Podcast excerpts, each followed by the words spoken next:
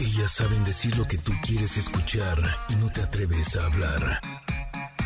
Ingrid y Tamara, en MBS 102.5. Connectors, primer viernes del 2022. Sí, llegamos, llegamos. Este, ¿Cómo llegaron? ¿Todos bien? Bueno, pues espero que sí, que tengan muy, muy buen viernes. Hoy les platico que vamos a estar con Elena Laguarda. Ella es educadora sexual infantil nos dirá cómo convertirnos en aliados de la infancia para combatir el abuso sexual en niñas y niños. Familia, ¿cómo están? Muy buenos días, feliz viernes. Oigan, el día de hoy también nos acompañará Concha León Portilla, que pondrá una, en la mesa una interesante reflexión. ¿Eres lo que haces? Porque lo que practicamos, eso es lo que crece. Además, haremos un viaje al cierre de la década de los 80 en la conexión retro, donde recordaremos a una de las boy band más exitosas. Y claro que no puede faltar el show cómico, mágico, musical, sensual y automotriz de José Ramón Zavala. Somos Ingrid y Tamala y así comenzamos. Ingrid y Tamara, NMBS 102.5. Esto que estamos escuchando se llama Sacrifice, se estrena el día de hoy justamente, que The Weeknd está mostrándonos lo que es su más reciente disco, llamado Down FM. Así es que, bueno, bienvenidos sean. Con esta canción abrimos el día de hoy, viernes, esperando que estén muy contentos de haber llegado al fin de semana, el primero de el primer fin de semana de enero, quiero decir, y que estén sintonizándonos, nos pone muy contentos, muy felices. Qué bueno que así lo hacen a través del 102.5 de MBS. Espero que haya sido una muy buena semana como para empezar arrancar motores. Habrá quienes inicien, por ejemplo, clases hasta el próximo lunes o inclusive el regreso a sus trabajos. Habrá quienes no, habrá quienes lo hicieron ya desde antes, desde justamente el lunes de esta semana, el día 3 de enero. Pero que haya sido una buena semana de arranque es lo que deseamos. También, por supuesto, agradeciendo a quienes nos están sintonizando en FM Globo 102.1, allí en la ciudad de Córdoba, en Comitán en Exa 95.7, en Mazatlán nos escuchan en Exa 89.7 y también nos escuchan en Tapachula en Exa 91.5, así como en muchas partes del país, hermoso país que tenemos y por supuesto, por supuesto fuera de él, a través de nuestras plataformas digitales. Vamos a unirnos juntos a vivir este viernes eh, de michelada, Ingrid. Yo espero que ya la esté saboreando. Ya habíamos quedado, ya habíamos dicho. El viernes está a la vuelta de la esquina. Bueno, pues ya llegó. Así es que ya pasó la rosca, viene la michelada. ¿Cómo estás, Ingrid Coronado? ¿Sabes qué? ¿Sabes qué? ¿Sabes qué? Normalmente me la tomo los domingos porque es cuando termina mi semana. Pero esta semana sí estoy cansadona, así que hoy sí me voy a tomar mi michelada, me vale. Punto final. me vale, ya dije. ya dije, me tomo mi michelada y mañana trabajo, no importa. También a veces es bueno que cambiemos nuestras rutinas, ¿no? Porque eso nos ayuda como a que entremos a, eh, pues a cuestiones de trabajo, cuestiones laborales con otra energía, ¿no? Me voy a tomar hoy de fin de semana, luego mañana trabajo y luego me vuelvo a tomar otro fin de semana el domingo. sí, se vale, ¿no? Sí se puede. Se vale, se vale, se vale. Lo, lo que pide el cuerpo. Exacto, lo que pide el cuerpo. Oye, ¿te gustó la canción de The Weeknd o no? Este, necesito escucharla más, eh, más tiempo, me parece a mí. Este, y, lo iba a dejar un poquito más, pero dije, bueno, pues, pues ya, ya, hay que entrar, porque si no, este programa, ¿dónde se va? Este, pero sí, necesito oírla más, como que no, no me enganchó todavía. ¿Sabes qué? Yo soy muy fan de The Weeknd, la verdad me gusta muchísimo. Y siento que justo lo que tienen sus canciones es que desde los primeros ya, ya te enganchó, ya dices, está buenísima. Y esta la sentí como que me ¿Eh? Flojona, flojona. Sí, flojona. No la sentí tan padre. A lo mejor lo demás del disco está mejor, habrá que escucharlo. Eh, pero me da gusto que estén estrenando porque cuando tenemos canciones nuevas siento que la que esté estrenando soy yo. siento que me dan como regalos nuevos. Así que gracias de Weekend, gracias por existir. Oigan, eh, justo hablando de música, el día de hoy la pregunta del día tiene que ver con eso. Queremos saber, según la época que te tocó, cuál fue tu boy band favorita. Menudo, Los Chamos, New Kids on the Block, One Direction, em, pueden también eh, eh, Magneto, Mercurio, hay un chorro. Y estaba viendo justo en Twitter que las dos eh, publicamos la pregunta del día. Y estoy viendo que tu GIF es de NSYNC. Cuando yo había publicado que mi boy band favorita fue NSYNC, precisamente. Es que Qué curioso, ¿no? Tenemos el mismo gusto ya, en eso. Esa ya me la sabía, eh, que ahí coincidimos, porque no sé si ¿Ah, te acuerdas que habíamos platicado en algún momento que las dos fuimos a verlos al estadio al ah, Azteca. claro, al Azteca. Tienes toda y nos la tocó, razón. Nos tocó la, este, la lluvia y todo el rollo ahí, que fue un gran concierto. No se movieron ni fuera, lejos de no moverse de la lluvia, que nadie se movió, ningún fan, pero ellos agarraban eh, hasta los charcos para incluirlos en la coreografía. Era impresionante todo lo que hicieron. Muy cañón. Pero acuérdate que la memoria no es mi mejor talento. Ah. Entonces no, no me acordaba. Pero queremos que ustedes, conecten, nos digan en redes sociales a través de nuestro Twitter, arroba Ingrid Tamara MBS, según la época que les tocó, cuál fue su boy band favorita. También nos pueden decir cuál fue la menos favorita, si, si ustedes lo desean. Oye, ¿no? exacto. Pero mira, por ejemplo, aquí ya, ya, veo que empiezan a contestar y Poncho dice, no se vale, porque Tamara es de la época de las mejores bandas, Black Sabbath, Led Zeppelin y Nirvana. Sí, pero es que esas no son boy band. Es que eh, para que sean boy band tienen que ser, evidentemente, boys, este, pero, pero además bailar coreográficamente, ¿no? Ese es el punto, digamos, de las boy band. Que cantan. Si tocan instrumentos no es boy band, aunque sean de hombre. Exactamente. La cosa es que ponen coreografías y bailan. Y entonces de eso sí hay requete muchos, ¿no? Este, ya decías tú que si menudo, chamos, magneto, mercurio, todos los este eh, latinos, pero también obviamente gringos, Backstreet Boys, o eh, antes los New Kids on the Block, que a mí sí me tocaron y sí me gustaban cuando era muy chavita onda secundaria. Los New Kids on the Block me gustaban y luego eh, Backstreet Boys, NSYNC, One Direction, este, ahora BTS también, ¿no? Está tan de moda BTS. este, pero bueno, hay muchos. Les voy a confesar algo, así. La verdad yo no fui tan fan de Menudo.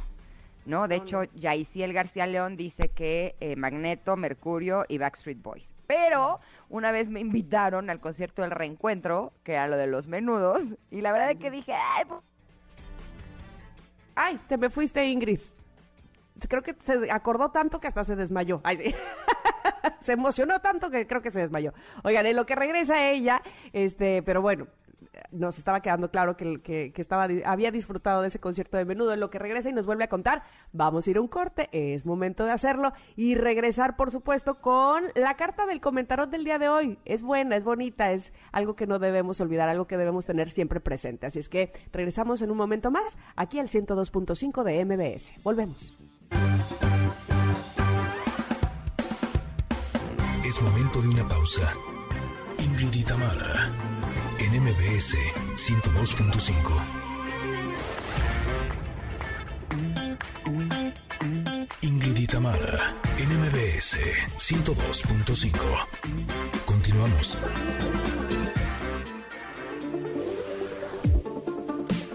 De hoy la carta del comentarot no es carta, es página del libro Seré breve, refranes, frases y adallos de muchas generaciones traídos a las de hoy por Juan Domínguez. Y la página que abrí, ahí se me hizo bien padre. Padrísima. Dice, uno de los propósitos que debemos tener como profesionales y directivos es el de asegurarnos de contar con quienes podamos rebotar ideas y trabajar en equipo. Se trata de buscar que tanto nuestro líder como nuestro equipo aporten. En últimas, consiste en nutrir un ecosistema que nos rete y nos genere valor. Seré breve. El que a buen árbol se arrima, buena sombra le cobija. y justo me encantó porque en diciembre que tuve la cena de Navidad eh, con mis amigas. Eh, la plática eh, de, de, esa cena, mucha fue que todas estaban empezando un nuevo programa que se llama Orange Theory o algo así, que es un programa de ejercicio, en donde haces 20 minutos de caminadora o corredora, 20 minutos de remo y 20 minutos de funcional, o sea, como de pesitas y así. Y todos estaban diciendo los maravillosos resultados que habían obtenido con este sistema, ¿no? Y justo lo quiero traer a colación el día de hoy, porque desde ese momento me quedé con la idea de, eh, ok, tengo que empezar a hacer un plan que me dé mejores resultados que que estoy haciendo, ¿no? Y empecé a buscar opciones y empecé a, checar y vi la app y vi que tiene un reloj y, ¿no? Es, empecé a hacer como mi evaluación y justo eso lo convertí como en mi propósito de año nuevo. ¿No? Y justo eh, el que a buen árbol se arrima, eh, buena sombra le cobija, pues sí, mucho tiene que ver con las personas con quienes nos estamos relacionando y las pláticas que tenemos con las personas con las que nos relacionamos, lo que nosotros vamos a empezar a eh, imitar o a copiar o a querer hacer, ¿no? Si solamente me llevara con amigas que se la pasan en la fiesta tomando y bebiendo todos los días de la semana, pues evidentemente eso sería lo que tendría en mi mente, ¿no? Y lo que querría hacer. Pero mis amigas se están volviendo súper deportistas y entonces yo también quiero ser deportista como ellas, ¿no? Así es que eh, el otro día estaba viendo una publicación en Instagram que decía que si tus cinco mejores amigos eh, son deportistas, tú serás el sexto. Si tus cinco mejores amigos son súper trabajadores, tú serás el sexto. Si tus cinco, ¿no? Y pues sí, muchísimo eh, de lo que sucede en nuestra vida, de lo que nosotros queremos, tiene que ver con las personas con quienes nos llevamos. Por eso es tan importante que elijamos eh, qué escuchar, qué ver, qué leer y con quién estar, ¿no? Porque eso en gran medida va a influenciar en lo que es nuestra vida. ¿No? Eh, no se trata de colgarnos de los demás, no se trata de que si a un amigo le está yendo bien, entonces eh, yo me le cuelgo y también me, me, va a ir bien a mí también, ¿no? Sino que simplemente eh, lo que estemos escuchando lo vamos a normalizar. Por eso es tan importante que con nuestros niños cuidemos qué es lo que ellos están escuchando, qué es, es lo que ellos están viendo. Si crecen en un entorno de violencia, la van a normalizar y van a creer que eso es normal. Si nosotros permitimos un mal trato eh, por parte de cualquier persona, ellos lo van a normalizar. Si nosotros tratamos mal a las personas, ellos lo, van a normalizar y van a creer que eso es lo que se debe de hacer, ¿no? Eh, ahora sí que a ese árbol se van a arrimar. Por eso cuidemos que el árbol al que nosotros nos arrimemos o que ellos se arrimen, pues que sea un árbol eh, que tenga cosas que nos hagan bien, que tenga cosas que estimulen nuestra creatividad, nuestra inteligencia, que, que nos lleven a una buena vida, porque finalmente eso es lo que todos queremos. ¿Tú cómo ves esta página? ya no Me esta encanta. Esta página. sí, sí. Este, me encanta porque además esta página trae una foto de un mango, o sea, de un árbol de mangos, que es mi fruta favorita. Estoy entre esa y la mandarina, creo que siempre les he dicho, pero bueno, lo bueno es que son en diferentes épocas. Y está cargadito, cargadito de mangos, porque es un gran árbol con un gran follaje. Entonces ya desde ahí me puse muy de buenas. Luego leí justamente el refrán, el que, el que a buen árbol se arrima, buena sombra le cobija. Y, y sí, estoy totalmente de acuerdo, lo he comprobado eh, y además, ¿sabes qué me gusta? Cuando tú eres el árbol también, ¿no? Cuando a lo mejor eh, alguien más dice, ah, ¿cómo me inspiraste? En el caso, por ejemplo, de tus amigas, pero seguramente a ti te ha pasado también. Y, bueno, seguramente lo, vamos, que lo ha puesto. Y si no, te lo digo ahora mismo. Ingrid me ha inspirado mucho también este, a hacer cosas como lo hace ella. Entonces, de verdad que se vuelve... Mm, eh, como un círculo, ¿no? Este, como un loop de tú me inspiras, yo te inspiro, este, tú lo haces padrísimo, o yo lo hago padrísimo y entonces tú te vienes conmigo, o lo que te sirvió a ti también me sirve a mí. En fin, a mí esa, esa parte me gusta mucho. Eh, confieso que yo no soy muy de frases eh, y, y, que he tomado esta, estos eh, libros de superación muy recientemente, pero haciendo memoria pienso, más que las frases, lo que me gusta justamente es los ejemplos, ¿no? O sea, desde siempre, sin darme cuenta, me he pegado a la gente que, ah, me parece que, wow, lo quiero hacer así como él o como ella, eh, ¿sabes? Sin necesidad de eh, haber leídoles algo, este, cuando veo cómo lo hacen, me inspiran y me motivan como si fueran un libro precisamente. Entonces, algo que me inspira y me motiva muchísimo es el equipo de, eh, que, tiene este programa. Es que para donde ustedes volteen, y lo hemos presumido y lo hemos cacareado muchísimo, pero vale la pena hacerlo y además nos sentimos muy orgullosas de hacerlo, eh, a donde quiera que voltees están eh, colaborando, trabajando, dando no solo lo mejor de sí, sino dando una buena cara, jamás una uno, ¿no? Este, oye, Itzel tal cosa, oye, Mario tal, tal otra, Janine ni se diga, ¿no? Este, Celeste, en fin. Entonces, la segunda parte del, de la frase que trae este libro dice, se trata de buscar que tanto nuestro líder como nuestro equipo aporten. En últimas, consiste en nutrir un ecosistema que nos rete y nos genere valor. Y por supuesto que estamos inmersas en ese equipo, me parece a mí, pero además eh, irlo buscando conscientemente también, ¿no? Este, a lo mejor no, no tienes cinco amigos que, que hagan deporte, pero pues si sabes que por ahí podría ser, pues tú y otro más, ¿no? Y ahí vas, y ahí se van sumando. Hasta que, seas tú el árbol. Exacto, que tú seas el árbol que cobije. Y entonces, eh, me gusta, me gusta mucho la carta, insisto, lo he comprobado siempre que que te arrimas a ese buen árbol que además no solamente te cobija, sino además eh, así en silencio te va dando ejemplo, ¿no? Sin decirte, tienes que hacer esto, amiga, porque si no lo haces entonces eres la peor. No, pues no, evidentemente por ahí no va el asunto, sino justo ves a alguien que lo está haciendo y que le está funcionando y dices, ah, eso es lo que quiero, eso es, así me gustaría a mí eh, hacerlo y esta persona lo hace y podría ser pues una buena guía para mí y así te vas, ¿no? Dicen que el ejemplo arrastra. Sí, y ¿sabes qué? Ahorita me estaba acordando que en la mañana iba a ser mi chicún y dije, no, no lo voy a hacer ahorita en la mañana porque prefiero mejor terminando el radio, me voy a ir al parque y lo voy a hacer porque tengo ganas de estar con los árboles y circular mi energía con los árboles porque me he sentido como un poco cansada. les he dicho que a mí me ayuda mucho eso. Entonces ahorita estaba pensando que también arrimarse un buen árbol, o sea, sí puede ser no solo una metáfora. Claro. no, o sea, puede ser un árbol de adeveras, ¿no? Eh, que vayamos y que eh, lo abracemos o que circulemos nuestra energía eh, con él. Tengo, de hecho, algunos videos en mi Instagram, Ingrid Coronado MX, en donde les explico cómo se hace, porque a mí sí es una actividad que me llena mucho de energía, sí me ayuda, me ayuda. Y esta semana es raro porque venimos de vacaciones, pero yo me siento cansada, así que eso lo voy a hacer yo. Que por cierto, viendo la imagen del árbol en el libro que estará publicado en nuestras redes sociales, arroba Ingrid Tamara MBS, me da un poco de risa porque solo tú sabías que ese era un árbol de mangos. Yo tenía un árbol de mangos y tenía cinco manguitos así chiquitito y nunca creció más que eso. No sabía que crecían tan grandes.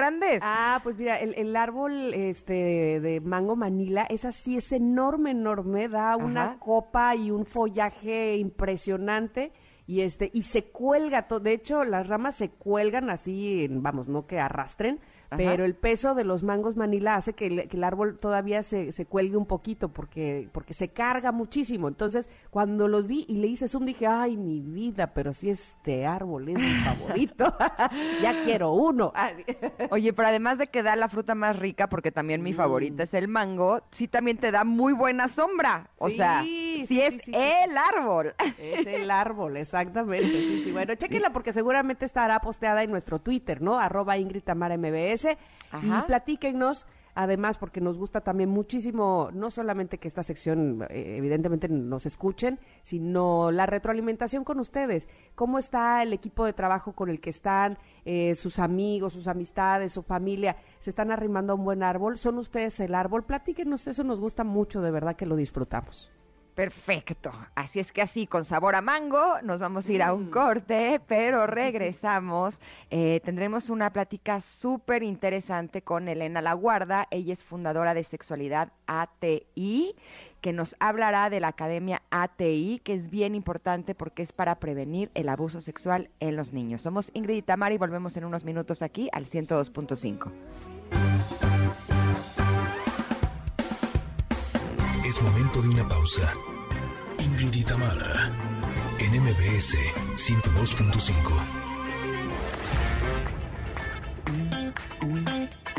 Ingrid y Tamara, en MBS 102.5. Continuamos. Es la voz de Sia la que estamos escuchando. La canción se llama Together. Y justo juntos es que podemos solucionar muchos de los problemas sociales, probablemente todos, pero juntos pues teniendo un objetivo claro. Y el día de hoy me da mucho gusto recibir a Elena Laguarda, ella es fundadora de Sexualidad ATI. ¿Estoy bien diciendo ATI, Elena, o es ATI? ATI, lo estás diciendo perfectamente bien. Bienvenida Elena, me da mucho gusto recibirte como decíamos. Eh, la infancia en México y en Latinoamérica vive un panorama de abuso constante incluido el abuso sexual, y urge que los adultos hagamos algo al respecto. Y con esa convicción, Sexualidad ATI, el grupo de asesoría educativa y prevención que trabaja desde hace dos décadas en este tema, abre este 2022 con la Academia ATI. Bienvenida, platícanos por favor de qué se trata la Academia ATI. Pues muchísimas gracias por el espacio y sí, Academia ATI es un espacio para familias, abuelos, tías, educadores, psicólogos, todas aquellas personas que están a cargo de la infancia para que se conviertan en aliados de la misma y que podamos hacer un frente común para evitar lo que hoy se llama la pandemia de abuso sexual infantil. Es el equivalente a que cada, cada minuto nueve niños en nuestro país y niñas están sufriendo el abuso. Y hay quien lo llama ya una pandemia porque no lo estamos pudiendo frenar. Y esta es una invitación para prepararnos, para tomar conferencias, cursos, capacitarnos para proteger a nuestra infancia. Eh, estoy leyendo aquí información, Elena, de que México ocupa el primer lugar mundial en abuso sexual infantil, con 5.4 millones eh, de agresiones al año, de acuerdo a la Organización para la Cooperación y Desarrollo Económico. ¿Esto es por una falta de información o es por la postura que tiene la sociedad de proteger a los agresores? Es por muchas cosas. Uno, falta información que podamos tener las familias que somos el filtro para proteger a los niños y a las niñas. También tiene que ver con la descomposición del tejido social, tiene que ver con la violencia generalizada en el país, que esto afecta a diferentes tipos de violencia como la violencia sexual. Y sobre todo pensando en esta descomposición de tejido en el sentido de que la mayoría de las veces el abuso lo comete alguien cercano y con autoridad con el menor. Entonces sí, nos falta desarticular discursos, analizar qué es lo que está sucediendo, contar con estrategias para abordar el tema con los niños y las niñas de una manera eficaz, asertiva y sobre todo que no violente su desarrollo y que no sea desde la paranoia o el miedo, sino que fortalezca los vínculos familiares que el niño tiene con sus adultos significativos. Lena, en términos legales, eh, a qué se refiere el abuso sexual. A mí me parece que es bien importante porque muchas veces esta falta de información nos hace pensar que no, esto no es abuso sexual, eh, no, no se llegó probablemente al coito, sí, que, en términos legales, ¿qué es? Mira, me encanta tu pregunta porque ciertamente en términos legales tenemos muchos vacíos en el país. Incluso tenemos diferentes códigos en cada estado que lo denominan de manera distinta. Pero podemos decir que en general el abuso sexual infantil es y son todas aquellas interacciones de abuso de poder que están destinadas a lastimar a un niño en su sexualidad, que tiene que ver con desde ponerlo a ver contenidos inadecuados que son eróticos como pornografía, tocamientos, hasta ya la violación como tal. Pero ciertamente se llama abuso sexual porque la mayoría de las veces tiene que ver con estrategias bien específicas que tiene un adulto, como pedirle que guarde el secreto, como irse ganando su confianza, como todo el terreno que va preparando para actuar y poder abusar de manera constante y continua de este niño, de esta niña. Entonces, justamente en la academia es lo que hacemos. Vamos diferenciando qué sí es abuso, qué es una situación cotidiana, cómo podemos identificarlo, cómo podemos identificar las estrategias de un abusador para cuidar a los niños y a las niñas, cómo establecer todas las habilidades para que niños y niñas también aprendan a reconocerlo, a poner un alto, a pedir ayuda. Es justo lo que pretendemos en la academia, justamente brindar esta información que necesitamos todos y todas conocer. Si hacemos un poco de memoria, eh, o si preguntamos, eh, todos conocemos por lo menos alguna persona adulta que tiene alguna historia de abuso sexual en la infancia. En el caso mío, conozco a muchísimos, o sea, yo creo que sí son más de 10. Y eh, cuando he platicado con ellos, eh, hay dos cosas que me llaman mucho la atención.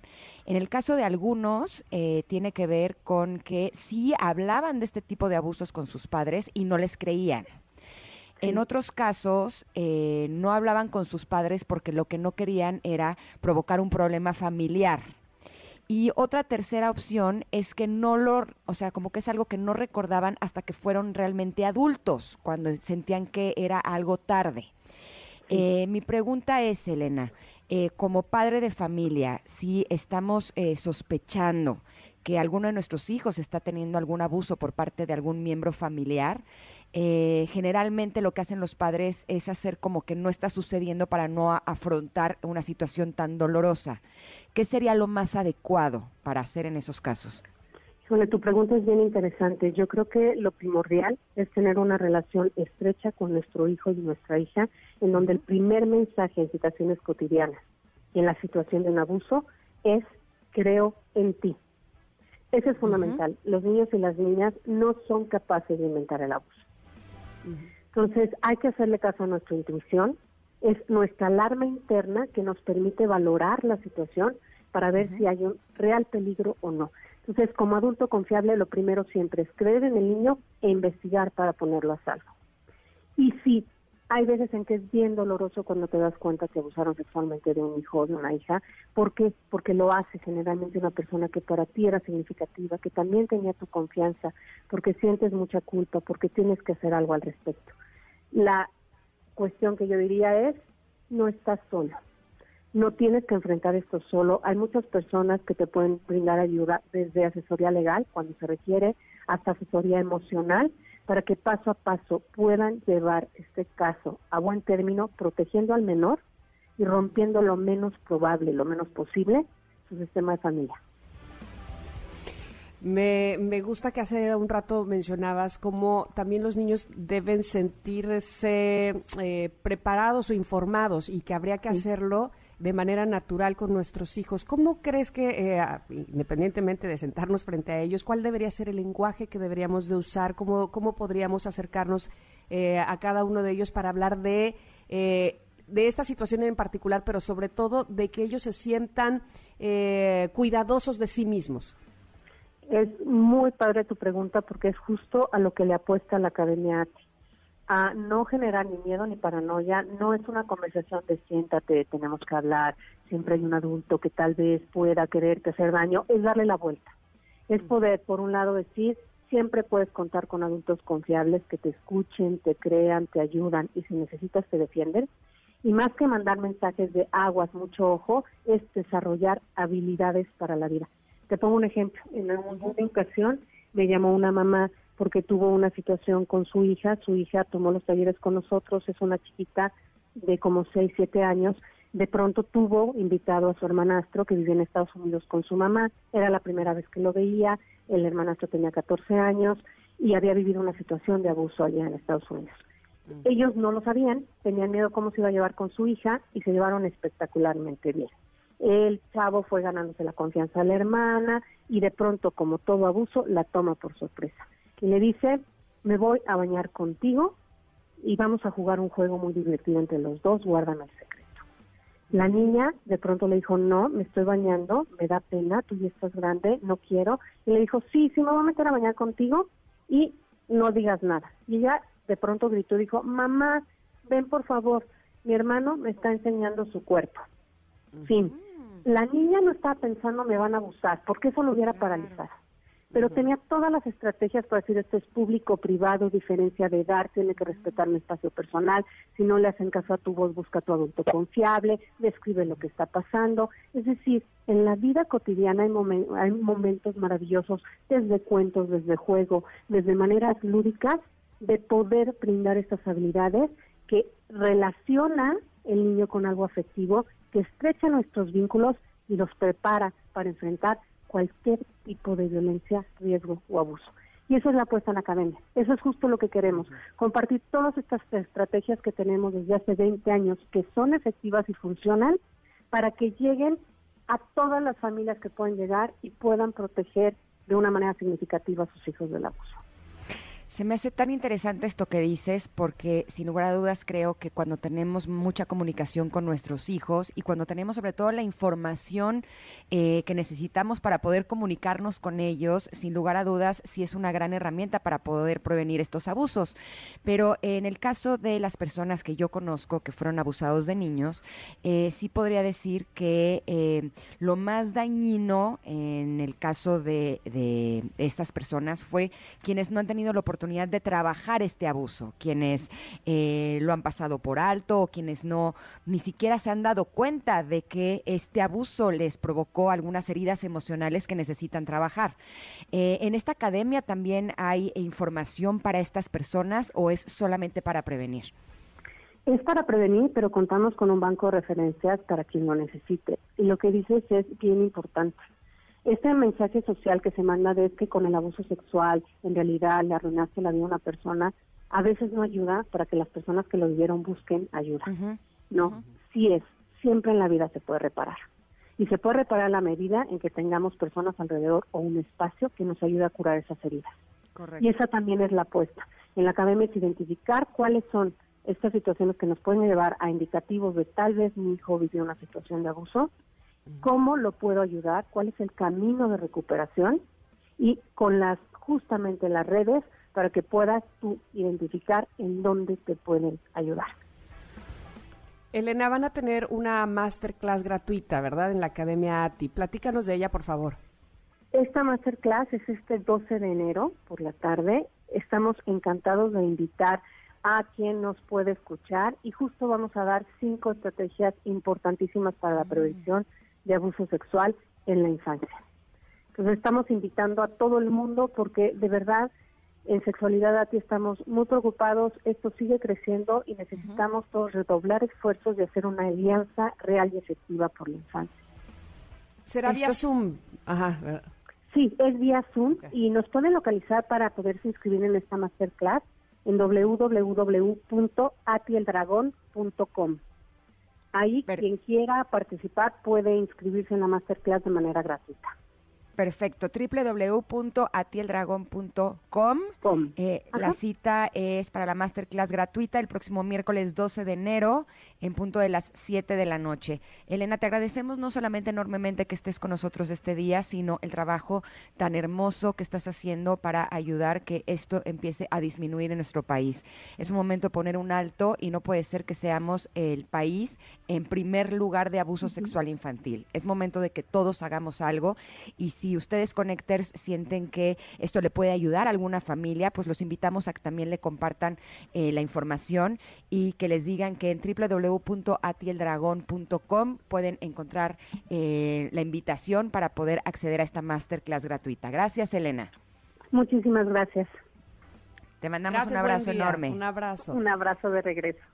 Bueno, pues nosotras vamos mientras a una pausa, vamos a ir a un corte, tenemos una conexión retro también para ustedes, tenemos mucho contenido todavía aquí en Ingrid y en MBS, regresamos rápidamente. Es momento de una pausa. Ingrid en MBS 102.5. Ingrid NMBS 102.5. Continuamos. Ingrid y Tamara en Conexión Retro.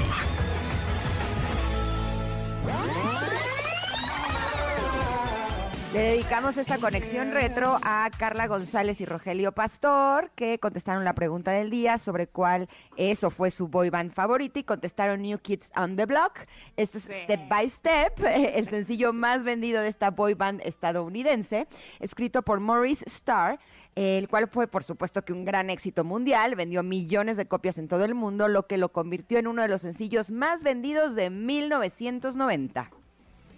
Oh, oh, oh, Oh, oh, oh, oh, Esa era otra. Esa era y la de, loving you forever. ¿No te acuerdas de esas? Híjole, sí. yo súper fan. Tiene muy buenas canciones. Sí, me iba yo a casa de mi amiga Carla o de mi amiga Susana a poner las coreografías. Muchas gracias. Y de hecho me acuerdo que Carla... Este, eh, eso fue ahí en Jalapa, ¿no? Entonces Carla este, escribió para una revista de estas que todavía siguen de, de espectáculos y eso, este, para gánate unos boletos porque viene New Kids on the Block a Ciudad de México y ella contestó todas las preguntas y ságale que se gana los boletos. Por supuesto que su mamá ni sabía que ella había concursado y no la dejó ir. Gracias. Triste, triste realidad. Mamá, pero me los gané. Pues no, nada, no vas a ir a Ciudad de México. ¿Cómo crees? Dios nos libre de ir al DF. Este, de que era tan peligroso según nosotros, ¿no? En fin, eh, pero bueno, la satisfacción de que había ganado sus boletos para ver a los New Kids on the Block, que éramos súper, súper fans. Y bueno, pues eh, este fue el primer sencillo, este que estábamos escuchando, eh, Step by Step, como bien decías, que por supuesto se bailó y se requete bailó en las tardeadas, en las discos y demás, se certificó como platino, también pasó dos semanas en el número uno en las listas de singles canadienses. En total, Step by Step pasó cinco semanas en el número uno en las listas de, de Angloamérica. ¿Qué tal? Órale. No, bueno, le fue súper cañón. También alcanzó el puesto número 2 en la lista de singles de Reino Unido y también fue un éxito en el top 10 en las listas de Australia, Francia, Alemania, Irlanda y Noruega. Ahora, debo también este, aumentar ahí que a mí me gustaba mucho Danny Wood, que era el más pequeño de todos, el güerillo típico, el güerillo ojo azul, aunque el, em, se me hace a mí que el mero mero petatero era Jordan Knight, que era el que cantaba prácticamente todas, te digo. No, pues tú sí eras muy fan, yo no tanto, yo no me, sé los nombres. Yo cantaba las canciones cuando las ponían, pero no los conocía a ellos como tal. Sí, sí, sí, yo sí era súper fan de los New Kids on the Block, pero bueno, eh, Step by Step fue inicialmente grabado por uno de los otros grupos de Morris Stark, que era el, el, productor, eh, de Superiors, y fue lanzado como sencillo en 1987. Así es que, bueno, pues esto es lo que sucedía en esos años. De 1987, sí, en 1990 salió esta, esta canción, pero antes por ese otro grupo de Superiors. Pero ¿qué más pasó en el 90? A ver, cuéntanos, Ingrid. Eh, pues bueno, resulta que el 7 de enero la torre inclinada de Pisa es cerrada al público debido a problemas de seguridad. Eh, es impresionante porque eh, tuve oportunidad de estar ahí. Híjole, sí parece que se va a caer.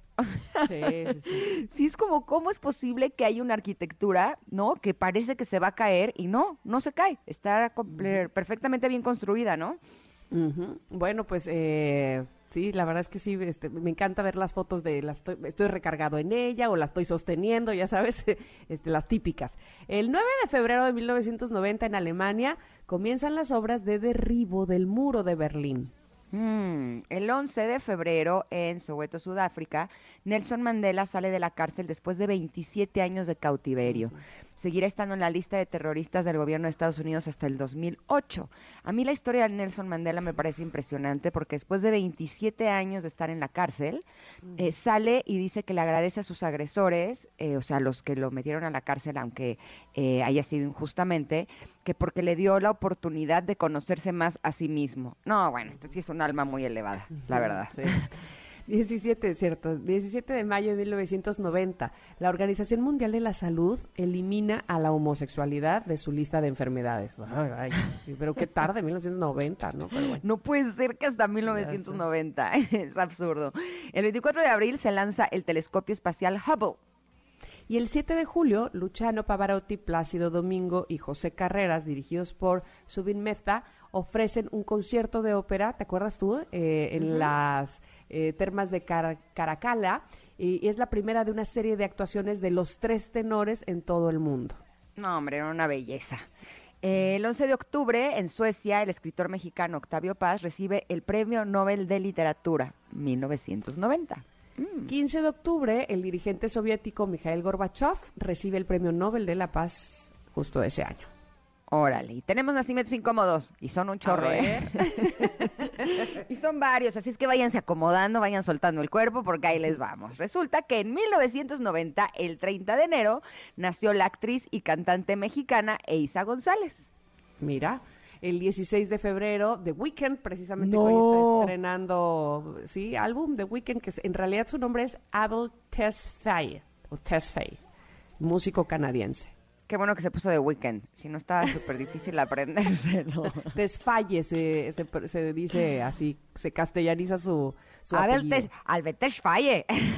Desfalle. Albert Desfalle. Tío. Oye, él sí pensé que era más grande, la verdad. El 9 de abril, eh, Kristen Stewart, eh, actriz estadounidense. El 15 de abril, Emma Watson, actriz británica de origen francés.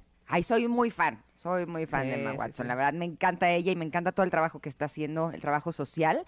Eh, se me hace eh, realmente interesante. ¿Ya viste lo de Harry Potter o no? No lo he visto porque no lo he encontrado y mira que lo he buscado, pero no sé si no tengo eso o qué diablos, pero ya lo he de seguir buscando. Lo que estaba viendo precisamente ayer. Es en la plataforma que- del H. Sí, Por eso sí, no la sí, has ¿verdad? encontrado. Exacto, este, quién sabe dónde la tengo. Pero bueno, estaba viendo que había algunas críticas sobre Emma Watson, que si la llaman antisemita y todo esto. Eh, ¿Por Voy qué? a investigar más. Te digo, voy a investigar más porque Ah. estaba yo leyendo solo los, los encabezados.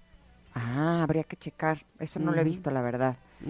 El 7 de junio de 1990 nació Iggy Azaela, Azalea. rapera y modelo australiana. El 25 de julio, a mi querida amiga, quien le mando un abrazo, Regina Blandón, actriz mexicana.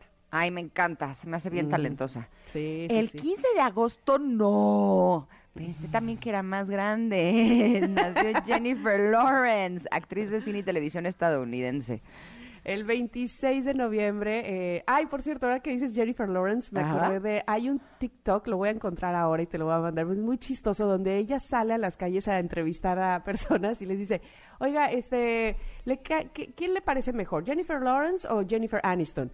Y entonces hay una señora que le dice, ay, Jennifer Aniston por mil, o sea, Jennifer Lawrence, ¿quién la conoce? Por favor, no, Jennifer Aniston sí. Y la otra, ah, ok, mucho gusto, soy Jennifer Lawrence. Y la señora, ¡ah! casi se muere. ¡Neta! Pero ella misma se ríe, la verdad. Oye, Me ¿ya viste su nueva película de Jennifer no, Lawrence? la o de no? viendo hacia arriba. y, eh, Sí, eh, tengo no, es la de Don't Look, o, o sea, más bien es no veas Ah, no hacia veas arriba. hacia arriba. He, he leído este como opiniones bien contrarias, o sea, como que micha y micha. La mitad han dicho, ay, padrísima, y la otra, eh. ¿Tú qué dices? ¿Ya la viste? Yo sí ya la vi y a mí la verdad me encantó. Es que, ¿sabes qué? es Ah, como mira. una, es como una burla. O sea, algo social, ¿no? Al- Exacto. La sociedad estadounidense, eso entendí, sí.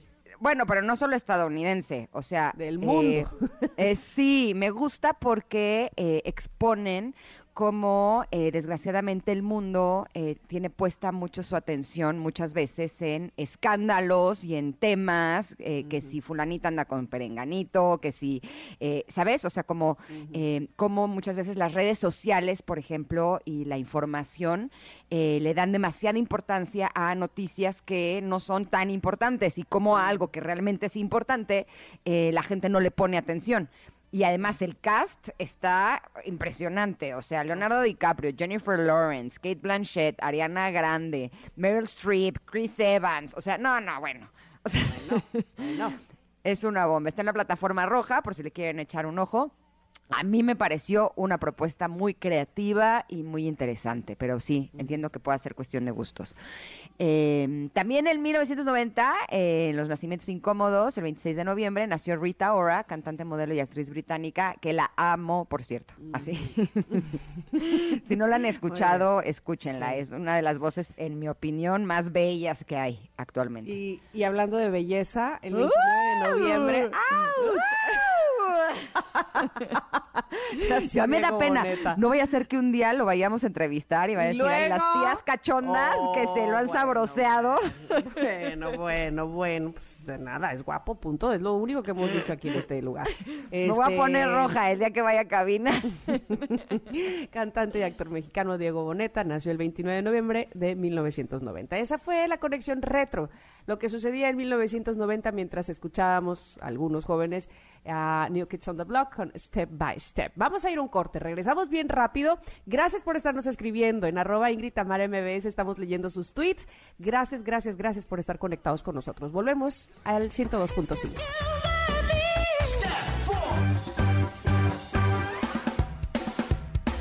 Es momento de una pausa. Ingrid y Tamara, en MBS 102.5.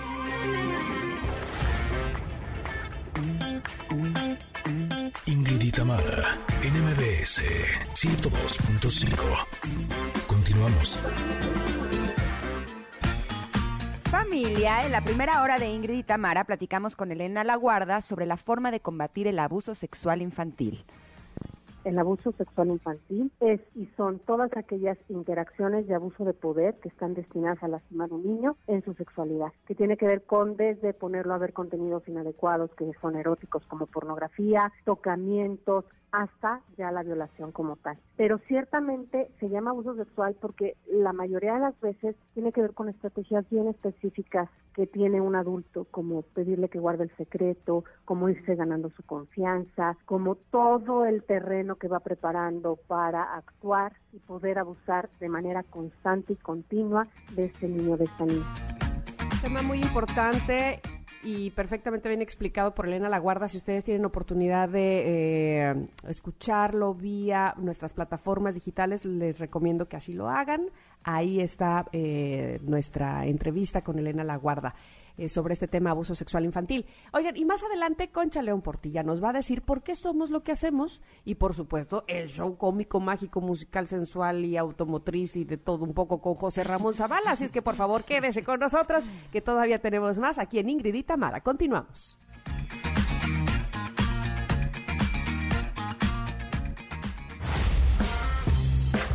La efeméride del día. Un día como hoy, pero de 1950, nace el divo de Juárez, Juan Gabriel, quien en realidad nació en Parácuaro, Michoacán. Escribió alrededor de 1800 canciones, ha vendido más de 100 millones de discos en el mundo, lo que lo convierte en la máxima figura de la música regional mexicana. Hoy lo recordamos con algo diferente, es este dueto que hizo con Paul Anka de la canción Mi Pueblo. Mm, feliz cumpleaños, donde quiera que estés, Juan Gabriel, debe de haber una pachangona por allá, ¿no? Totalmente de acuerdo. Oye, eh, hoy, ah, es que ya vi. ¿Qué? bueno, nada, X acá entre nos. Oye, nacimientos, 1964.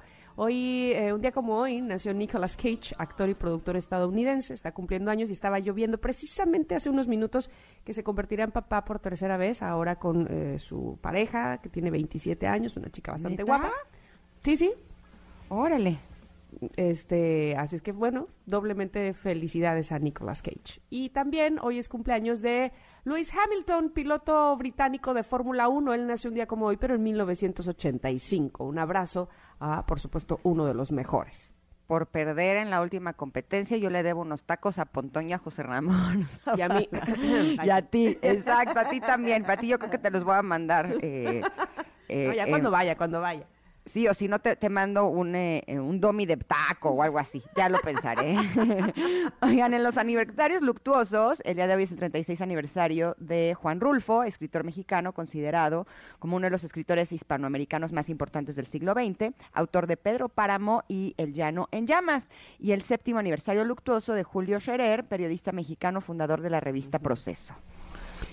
Y hoy es Día Mundial del Sello Postal. Hoy se conmemora justamente el Día Mundial del Sello Postal debido a que un día como hoy, pero de 1831, nació Henry, Henry, no, Henry Stefan, quien organizó el sistema postal de Alemania y además fue el fundador de la Unión Postal Universal. Todavía Oye, me acuerdo cuando iba yo por mis sellos postales hace, uh, para mandar una carta. hace uh, Hace, uh. ahora uno manda un mail bien rápido así, Exactamente. o hace una videollamada. Oye, estaba viendo esto eh, que me dio mucha risa. Bueno, no me, o sea, primero un poco de todo, ahí les voy. Resulta que tengo que ir una cosa a la vez, que a veces me hago un poco de bolas. Resulta que ayer les contamos que Novak Djokovic llegó a, a la Australia Open y que lo detuvieron porque no tenía eh, su certificado de vacuna.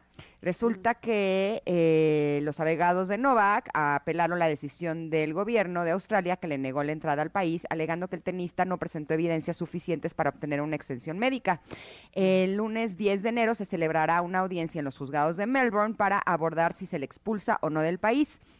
Él sigue aislado en un hotel de Melbourne, pero lo que me llegó hoy, que es lo que les quiero compartir, ay, se me hizo muy divertido. Eh, este tenista se llama Novak Djokovic, ¿no? Novak, Novak, cuna, yo COVID. Yo también leí ese meme. ¿A poco no es una extraordinaria jugada del destino? Sí, pero además, este, que no me llamo COVID. Hay un meme ahí donde ya saben, está haciendo una, un berrinche. Así, no vac, yo COVID. Oye, de veras que son bien creativos los mexicanos. ¿Cómo los quiero? Me encantan sus memes, me encanta cómo hacen eso. Nunca se me ha ocurrido una idea tan genial. Así es que gracias por compartir, porque ese tipo de información nos hacen sentir tan divertidos que se les agradece enormemente. Ya que haya este, personas encargadas específicamente de memes, esto este, para, para ciertas cuentas o ciertas empresas y demás, es impresionante, ¿no? O sea, que están a las vivas precisamente creándolos, este, utilizando la creatividad, todo lo que da para, para poder hacer el meme del día. Está impresionante, ¿no? Sí, la verdad. se dedica a eso, qué bien. Gracias, pero bueno, yo sigo a la espera de que Novak pueda jugar.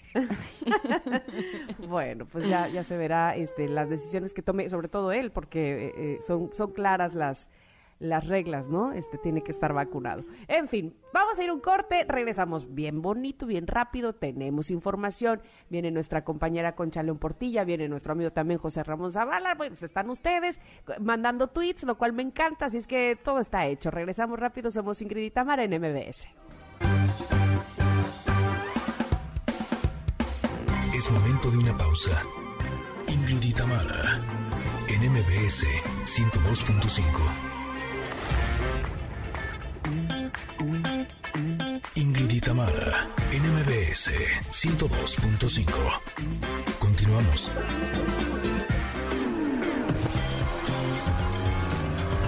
Ingrid y Tamara al volante con José Ramón Zavala. Bueno, el señor José Ramón tiene harta cosa que hacer el día de hoy, así es que voy a entrar rápidamente para que esté con Ay, nosotros, ay, nos dé un ay, tiempecito. Pero a ver, les voy a decir a los dos este meme que me acabo de encontrar. A ver. Tu ex por error te depositó 80 mil pesos y te llama para pedir por favor que se los regreses. En tres palabras, ¿qué le dirías? eh, Ay, Dios, está muy complicado. Yo no tengo exes, yo nací el día que conocí a mi esposa. Eso sí me dio risa, burro. Madre Ay. mía, eso sí está muy complicada, querida. En tres palabras, ¿qué le dirías? pues es que Ya- no tiene ni Sí. mi cuenta. Así. Ay. Yo le diría, sí, cómo no. Este, Pues ya depende- fuiste, gracias. Ay, sí. Pues depende cómo se haya comportado tu ex, ¿no? Nos hablamos. O O sea, le decir, tres palabras pueden ser, hay que vernos. Exacto. ¿Sabes qué? Eh, Yo con la- las cuestiones del dinero, híjole, soy como muy picky, como que eh, yo cuido muchísimo lo, lo que entra de dinero a mí. O sea, soy la típica que si me das el cambio mal, te digo, no, me diste mal el cambio, ¿sabes?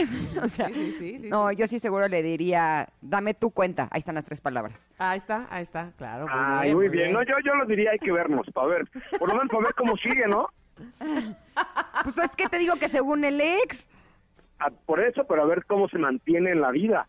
Exacto. Luego hay exes que dan sorpresas, ¿no? De repente ¿Estás de dices, oh, acuerdo? oh, Entonces de pronto oh. dices, ay, hola, buenas tardes, o algo así, ya ves cómo te pago y así, ¿no? No, muy mal. Bueno, pero ya. Te digo una este cosa, era- estaba ahorita en las vacaciones en Acapulco y de pronto se acercó un cuate a saludarme así, hola, ¿cómo estás, Ingrid? No sé qué, y yo con cara de quién eres, ¿no?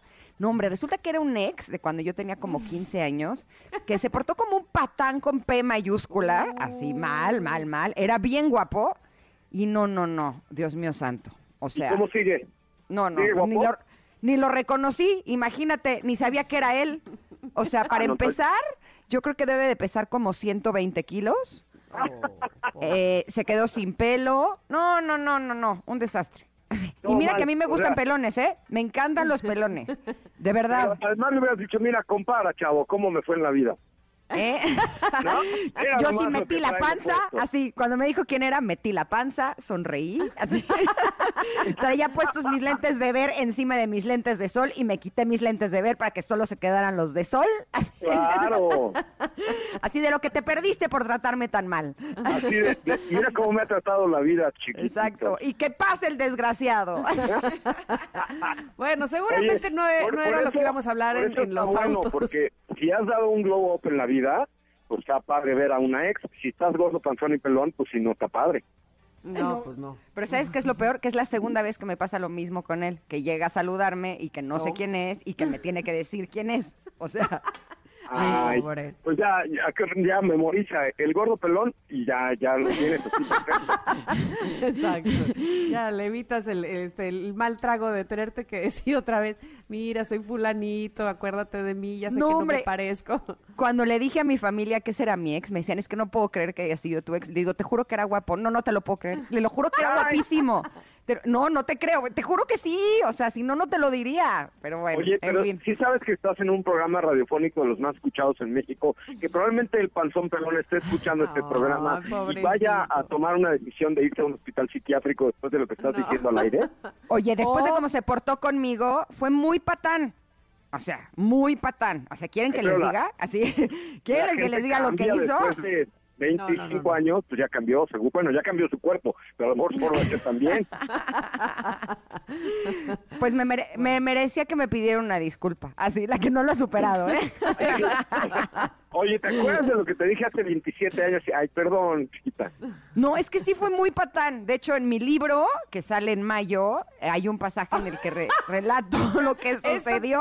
Esto, señor Panzón Pelón, es lo mínimo. O sea, en el Oye, libro de sí fue muy aparece. patán. O sea, sí me provocó un problema muy grande, la verdad. Pero si no lo has superado, mana, porque ya hace 27 años y todavía sigues escribiendo sobre el patán. No, es que digamos que en mi libro relato algunas situaciones de toda mi vida, no es que no lo haya claro. superado, simplemente estoy mostrando el impacto psicológico que tuvo en ese momento en mí, este no, tipo ya de vi, ya vi, sí, pero, pero ha durado. Esto y una, esto y una buena terapia te caerían perfecto, mana. Ya está superado, José Ramón. no te pre- Tan es así que ni lo reconocí. ¿Cómo será? que ni me acordaba. Todavía no recuerdas cómo era guapo, joven y patán. Eh, exacto. No, pero ya que me dijo quién era, si no, ni, ni me hubiera acordado. Oye, pero esto no, no, no tiene nada Oye, que ver con autos. Y- Así. Y, no, No, sé si lo que año. Primero- no sé si lo que voy a preguntar, espera, que no sé si lo que voy a preguntar era lo que tenías planeado, pero a mí honestamente me parece que terminamos el año diciendo que la eh, industria automotriz estaba pasando por estragos, estaba pasando por malos momentos. ¿Cómo pinta el 2022?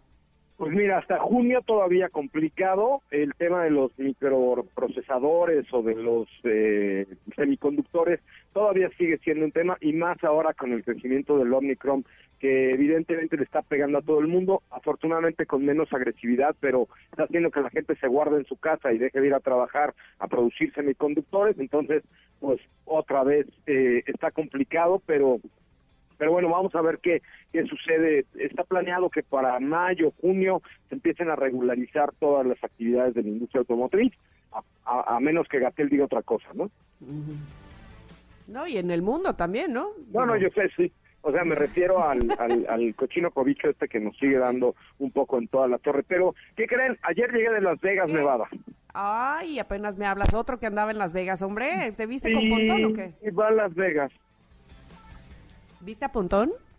No lo vi, caray, no vi al señor Pontón, supe que estábamos en el mismo territorio de placer y lujuria como Ajá. en Las Vegas, pero no Ajá. fuimos a esto, fuimos al Consumer Electronics Show allá en Las Vegas, donde ya la industria automotriz se está como uniendo a la, al tema de la tecnología y ya hay muchas marcas que presentan que presentan vehículos o tecnologías que van alrededor o inclusive marcas de tecnología que presentan coches. Por ejemplo, Sony presentó una SUV autónoma que se maneja sola, que les quedó muy bien. La verdad es que eh, con un muy buen diseño, muy atractiva, eh, 100% eléctrica, evidentemente, autónoma 100% y lo- sobre todo pues con un gran sistema de infoentretenimiento. Pero yo me fui a Los Ángeles, volé a Los Ángeles para tomar ahí un Mercedes-Benz EQS, un coche pues de aproximadamente unos 200 mil dólares que va a llegar, menos, un poquito como 170 mil dólares, que va a llegar a México ya eh, próximamente. Un coche de verdad increíble, es como el buque insignia de la marca Mercedes-Benz,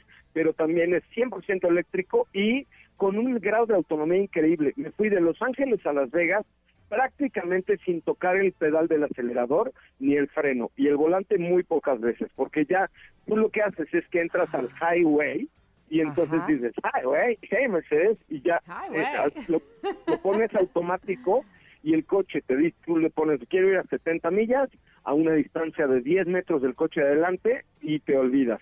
De vez en cuando, eh, y si el, si el coche ve, porque tiene cámaras en el tablero, que te estás distrayendo, que te estás quedando dormido, entonces te pone una alerta y te dice, hey, toca el volante o ve, ve al frente para que yo vea que estás despierto y cumplamos con, con el tema de la autonomía. Fuera de eso, el coche se maneja absolutamente solo, inclusive con una novedad que yo no había eh, tenido la oportunidad de manejar, que cuando te quieres cambiar de carril, pones la direccional y el coche se cambia solo, es decir, el coche mira para atrás a través de las cámaras y los sensores del láser, eh, ve qué pasa y pasa y, y continúa por su camino.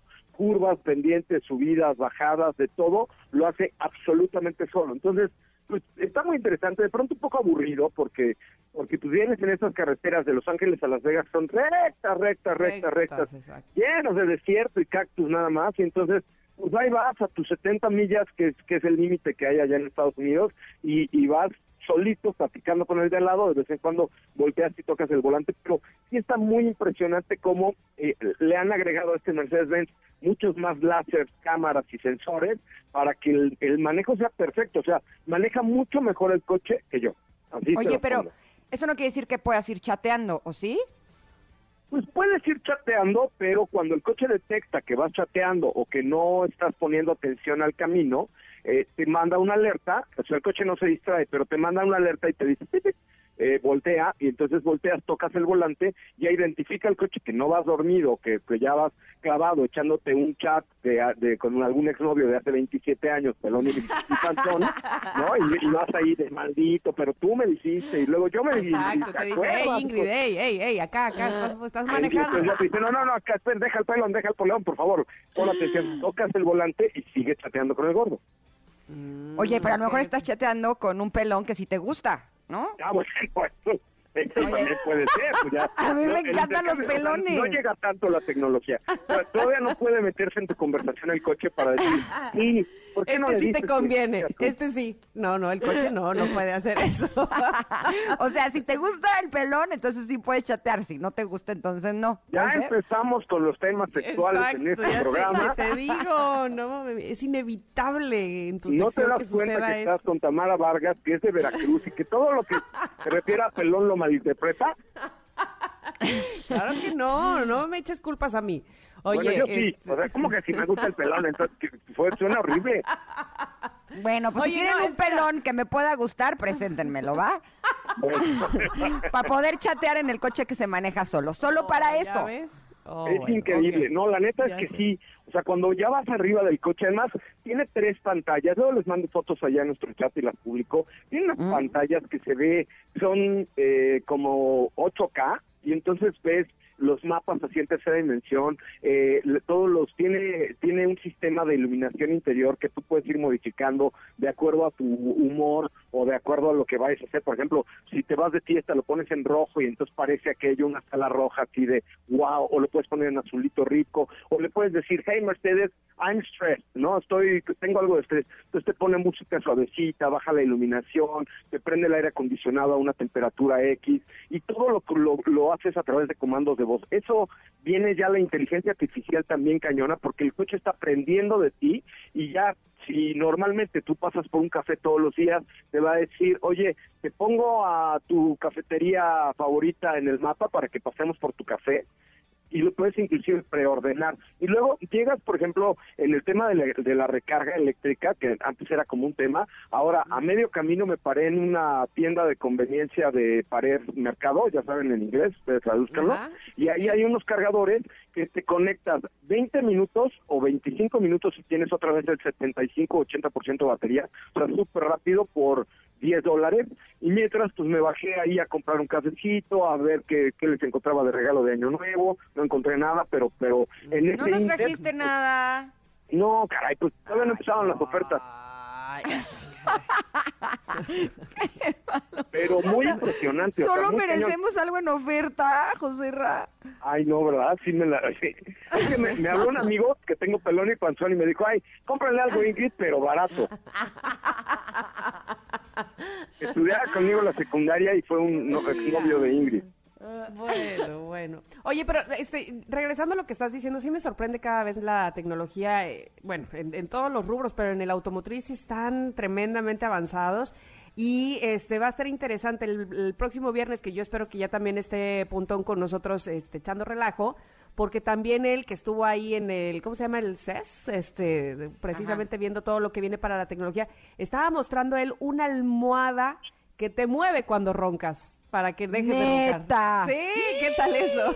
Oye, eso está buenísimo. Ah, bueno, ¿saben qué vi? Y que ahí está un reel en, en, la cuenta de arroba autos y más, un migitorio inteligente a través del cual tú llegas y cuando te acercas se abre la tapa y le pones el piecito y se abre la tapa de para ser del uno de los hombres y ya sabes que siempre es un problema eso eh, de que no levantamos la tapa y ya de todo eres un marrano y así en el, lugar donde más bonitos baños he visto y con un montón de variantes ha sido Japón. Y hace como tres años vi eso de apenas abres la puerta y tú empieza a abrirse la tapa del baño y te dices pues ya está en México ya lo pueden eh, hay una empresa que se llama Lloyd eh, que lo está trayendo a México y luego eh, saca agüita como los japoneses y tiene un botón rosa para darte una higiene femenina con un chorrito de agua en donde tú lo necesitas y el hombre no porque no hay, ya sabes, ¿no? este, o sea, no va a clase de anatomía, pero ya es un, un migitorio inteligente que además te, te vas,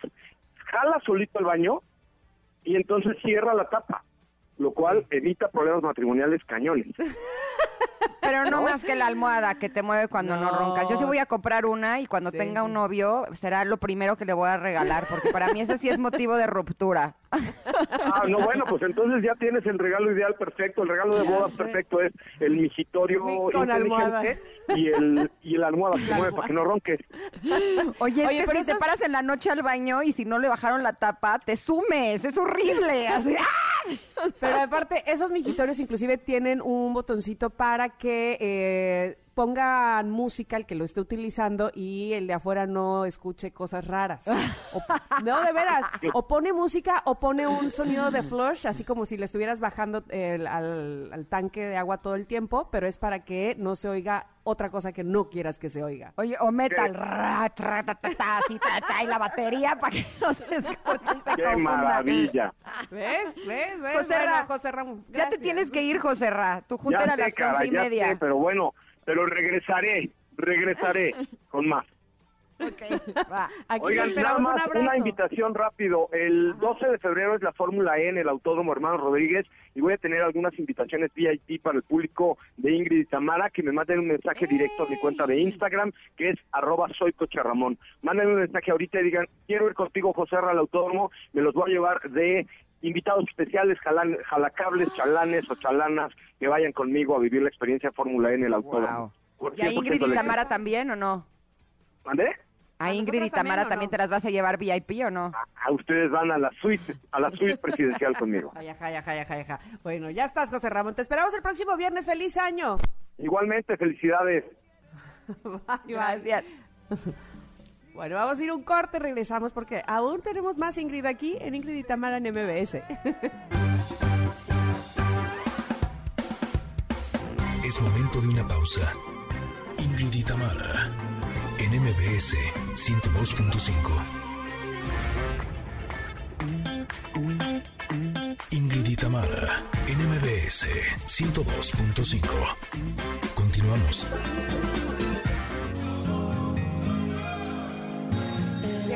Escuchar a Elton John con esto que es Cold Heart en su versión acústica para darle la bienvenida a nuestra querida Concha León Portilla, que nos tiene un tema que a mí me causa eh, mucha gracia, porque aquí todo está conectado aunque no nos pongamos de acuerdo. En la carta del comentarot hablábamos de que al que a buen árbol se arritma, a buena sombra que le cobija, y pues también hay que arrimarse a cosas que hacer porque eres lo que haces, ¿no? Entonces sí, que ese árbol también podrían ser actividades, prácticas que te hagan sentir bien. ¿Cómo estás, Concha? ¡Feliz año! Feliz año a las dos, ¿cómo les va? Eh, muy, muy bien, muy contentas de recibirte y más para hablar de cosas que como siempre nos compartes, que nos ayudan a que nuestra vida sea pues más disfrutable, ¿no? Pues sí, pues sí, la verdad hay que estarle buscando todo el tiempo, ¿verdad? Oye, pues mira, te cuento, les cuento una cosa padrísima. ¿Se acuerdan que hace tiempo salió un niño de la India que preguntaba, ¿y tú qué practicas? Era un video cortito maravilloso. Y entonces para este principio de año me parece que es muy importante hacernos la pregunta, no es tanto de qué deseamos ni cuáles son nuestros propósitos, sino más bien revisar qué es lo que practicamos, porque somos lo que hacemos, no lo que decimos. Entonces, me encanta porque ese niño decía, ¿tú qué practicas? ¿Practicas en tu día a día? ¿Alegría, paz, felicidad? ¿O practicas quejarte todo el tiempo? ¿O practicas estar reclamando? porque si practicas quejarte y reclamar, vas a ser buenísimo en quejarte y en reclamar. Tan bueno que encontrarás errores en todo lo que veas y de plano verás errores hasta donde no hay. ¿Qué practicas? Practicas enojarte, porque si lo practicas serás buenísimo en eso. Tan bueno que la menor cosa te hará enojar. A ver, y si lo que practicamos es criticar, pasar malas noticias, hablar más de la gente, pues nos vamos a hacer buenísimo en eso. Y decía, ¿y qué practicas? Preocuparte. Vas a hacerte tan bueno en eso, tan, tan bueno, que todo te va a preocupar, incluyendo el búfalo que no tienes. Uy, de, acuerdo, estoy totalmente de acuerdo con esa, esa, ese pensamiento o esa creencia de que eh, te vas especializando eh, y, no te vas dando cuenta además, ¿no? Llega un momento en que ya lo ves súper normal, ¿no? Este, ah, y además asumes que así eres es que no, yo soy bien nerviosa y bien aprensiva y todo me preocupa y entonces ya, te lo compraste. ¿A poco no está increíble? que, les juro que me encanta porque dice, mira, lo que practicas crece y se fortalece. Entonces, pues eh, este niño te dice que te propone que practiques la alegría y que practiques la atención. Yo propongo que practiquemos el aprendizaje, que practiquemos la compasión y la, y la gratitud. Y me encontré que sí, que lo que practicas hace que crezcan nuevas conexiones neuronales, porque ves que nuestro cerebro tiene la neuroplasticidad. Entonces, yo creo que no, no hay mejor manera de empezar este 2022 que mirándonos a nosotros mismos y realmente con, con honestidad ver qué es lo que estamos practicando, porque muchas veces nos quedamos con lo que queremos practicar, ¿no creen? Sí, sí, sí, por supuesto. Y creo que de lo que se trata es de que nos comprometamos, ¿no? Con eso que es lo que queremos practicar para que entonces eso es lo que tengamos en el resto del día. Sí, es que hay que comprometernos y estar conscientes de observarnos. Y este, me encontré otra cosa porque de, de, Brené Brown que, que también dice que no hay que juzgarnos, que no podemos ser perfectos, pero sí podemos transformarnos. Y eso es padrísimo, yo creo, empezando el año y siempre, entender que todos tenemos la capacidad de cambiar y de crecer, sin importar la circunstancia, y que para que eso suceda, tenemos que pensar qué quieres que crezca este año para ti, qué es lo que quieres practicar. para eso tenemos que ser súper amables con nosotros y muy pacientes. Y no sé cómo andamos de tiempo, pero es que me encontré que decía, por ejemplo, algo que a mí me sirvió muchísimo que si nos equivocamos en el camino de esta transformación, no caigamos en la vergüenza. Porque la vergüenza es algo universal que todos conocemos y lo peor de todo es que muchas veces creemos que si nos avergonzamos y nos regañamos, así vamos a mejorar. Claro, eh, tenemos esa esa costumbre de autocrítica, pero además de ser muy severa, ¿no? Y entonces, claro, pues sí, pues no, no eres, no, no supiste, no sabes, y entonces ahí, ahí vamos este, por la vida escuchando cómo nos hablamos mal y cuando además no nos damos oportunidades, ¿no? Claro. Y fíjate qué, qué interesante esto de que la vergüenza dicen que no funciona. Estos son neuropsicólogos que dicen porque cuando la sentimos, nuestros centros de aprendizaje se cierran. El cortisol cierra los centros de aprendizaje y le roba al cerebro la energía que necesita para cambiar. Cuando sentimos vergüenza, nos escapamos y nos escondemos porque nos duele demasiado y entonces ya no nos vemos. La alternativa es la amabilidad hacia nosotros mismos que nos llena de dopamina. Órale, qué bonito. Oye, también la culpa, ¿no? Sí, pues son primas hermanas. Yo, la, verdad, yo sí las cargo. O sea, la culpa, la vergüenza, todas estas cosas destructivas, hay que tratar de ponerlas a un lado, pero no con castigo, ¿me entiendes? No con regaño de, ay, qué mal que otra vez tienes culpa, qué mal que otra vez estás muerta de pena, sino con amabilidad hacia nosotros mismos. Y esto lleva práctica, muchísima práctica. Hay una mujer que se llama Shona Shapiro, que tiene en YouTube muchas meditaciones y muchas cosas de mindfulness. Les recomiendo que la busquen. es una maravilla. Yo creo que el que busca encuentra. Entonces, este... ¿Nos repites el nombre? Se llama Shona Shapiro. Y si quieren, les mando el link para que lo compartan con las personas que nos están escuchando. Perfecto. Y de veras, yo creo que este pues que es muy importante empezar el año con esto y entendiendo que los cambios requieren protagonistas y no espectadores. De acuerdo totalmente. Y, la verdad es que eh, empezar el cambio precisamente tratando de hablarnos a nosotros mismos mejor o ser más eh, compasivos con nosotros mismos, insisto, porque eh, muchas veces somos muy inquisidores, somos muy autocríticos hacia lo hacia no solo lo, malo, sino eh, pues hacia la tiranía, ¿no? No sé si a ustedes les ha pasado alguna vez, pero parece que nos regañamos peor que nadie. sí, y fíjate que muchas veces lo enseñamos a nuestros hijos a regañarse así, a ser muy estrictos y como que de veras la amabilidad y el darnos cuenta de que es el mejor camino, o sea, el famoso kindness, ¿no? Y que es gratis y todo eso, esa forma que, que no estamos tan educados a ir por ahí, como que estamos más educados a defendernos, a protegernos, que a probar por las buenas. Totalmente de acuerdo contigo. Y sí creo que es bien importante que nos comprometamos con lo que nos hace bien, ¿no? Claro, comprometernos con lo que nos hace bien, fíjate qué, qué importante. Yo creo que es una muy buena cosa de decir para, para este año, ¿no? Comprometernos con lo que nos hace bien y fijarnos qué es lo que practicamos. Claro, claro, porque de, de, eso que practiquemos nos haremos expertos. Muchísimas gracias, Concha. Pues muchísimas gracias a ustedes. Estoy feliz de estar en su programa y felicidades a todas las personas que nos escuchan. El mejor año. Oye, tu programa, sábado, ¿a qué hora? Se me olvida. Mañana es mi programa. A la una de la tarde es Enlace 50 y justo va a estar Amada Corquiri. Vamos a estar hablando de no des nada por hecho para empezar el año. O sea, no dar nada por hecho y es una sabia la mujer, o sea que de veras no se lo pierdan. Una de la tarde aquí en el 102.5 y gracias por recordarme. Perfecto, te mandamos un abrazo enorme, Concha. Gracias. Abrazos, que estén muy bien. Bye. Bye. Vámonos un corte, pero regresamos con el último bocadito de Ingrid y Tamara. Volvemos.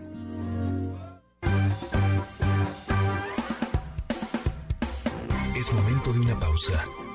Ingrid y Tamara en MBS 102.5. Ingrid y Tamara en MBS 102.5. Continuamos. Ingrid y Tamara tienen buenas noticias. Y sí, les vamos a contar esta historia de este niño que recibe una cocinita como regalo de Día de Reyes Magos y su reacción demuestra que los juguetes no tienen género. Ayer por la madrugada, miles de niños en el mundo recibieron la visita de los Reyes Magos. Ya hablábamos de eso, precisamente de los obsequios y los juguetes que llegaban. Y luego eh, encontraron seguramente juguetes de todo tipo, pero a un niño en particular le llegó el mejor regalo de todos. A través de TikTok, la usuaria eh, Mari Carmen Llano compartió un video corto donde se ve que un niño abre su regalo el Día de Reyes. Y se trataba de una pequeña, o más bien sí, de un pequeño de dos o tres años, un pequeñito, un niño, que al abrir su regalo se lleva la sorpresa de que es una pequeña cocinita la que encuentra, a lo que reaccionó con gritos, con alegría, con felicidad, vamos, que le hicieron el día, le hicieron la vida. El video está acompañado de un mensaje que dice, como cuando los Reyes Magos saben que los juguetes no tienen género y solo son eso, juguetes para hacer sueños realidad.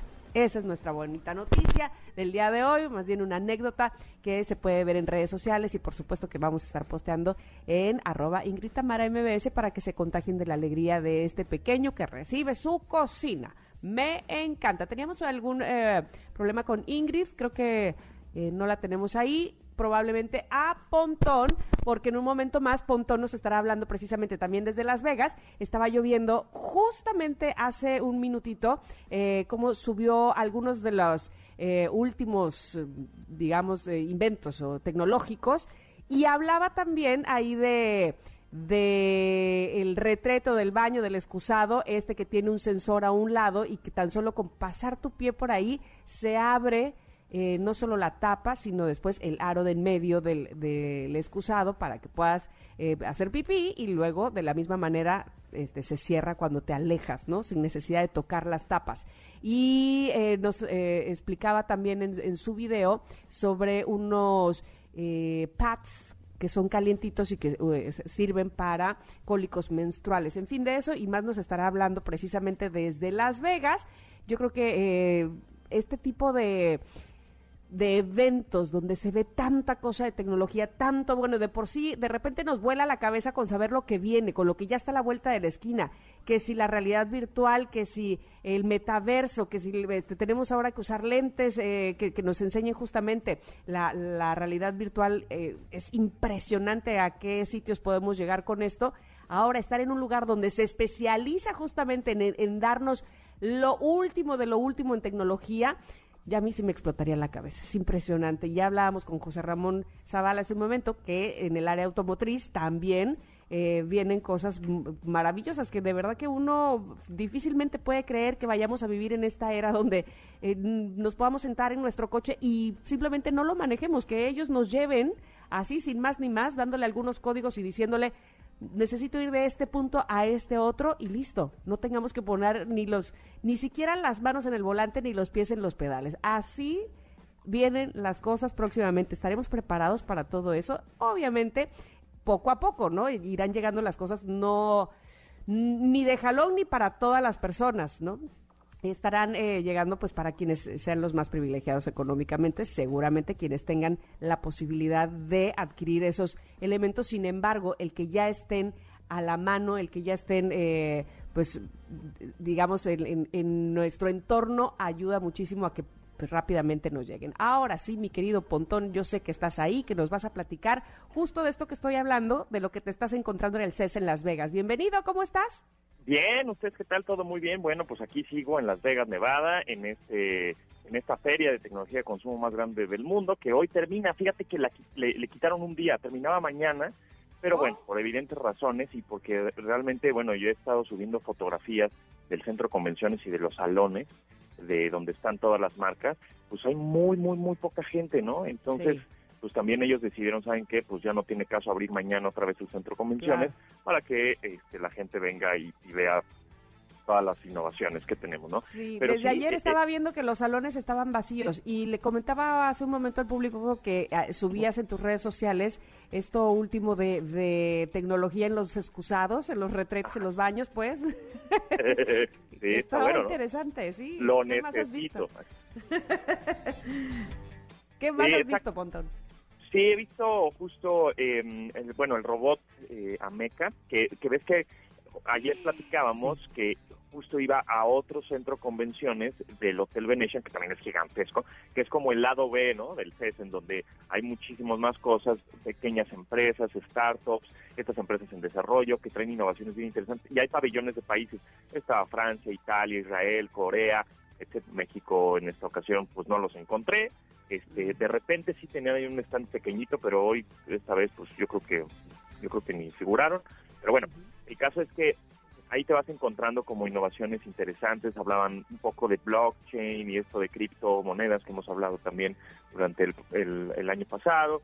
Este, poco de eso que me llama la atención porque eso va a ser una de las tendencias más este, pues destacadas este 2022 eh, toda esa tecnología que no es como el dispositivo en sí, ¿no? O sea, no, no es algo palpable, sino es como más bien virtual. Y hablando de cosas virtuales, pues sí, un chorro de chalecos, por ejemplo, sensores que te pones eh, y que sientes lo, lo virtual. O sea, un abrazo, por ejemplo, que te den de manera virtual en, en este metaverso o en este universo virtual, lo vas a sentir con este tipo de chalecos. Que, que la verdad es que, mira, creo que también lo habíamos platicado una cosa es cómo los, nos lo están vendiendo y los videos de, mira, ahí está Tamara, su avatar, y va a estar ahí este em, jugando, no sé, tenis con Pontón en un mundo virtual. Y otra cosa es cómo vaya a ser, ¿no? De verdad, porque, o sea, como que sí ve, o sea, una cosa es un video que nos muestra súper bien editado con efectos especiales, y la otra es ya viendo aquí el, este chaleco que te pones, que está lleno de cables, que Pero bueno, son las primeras generaciones.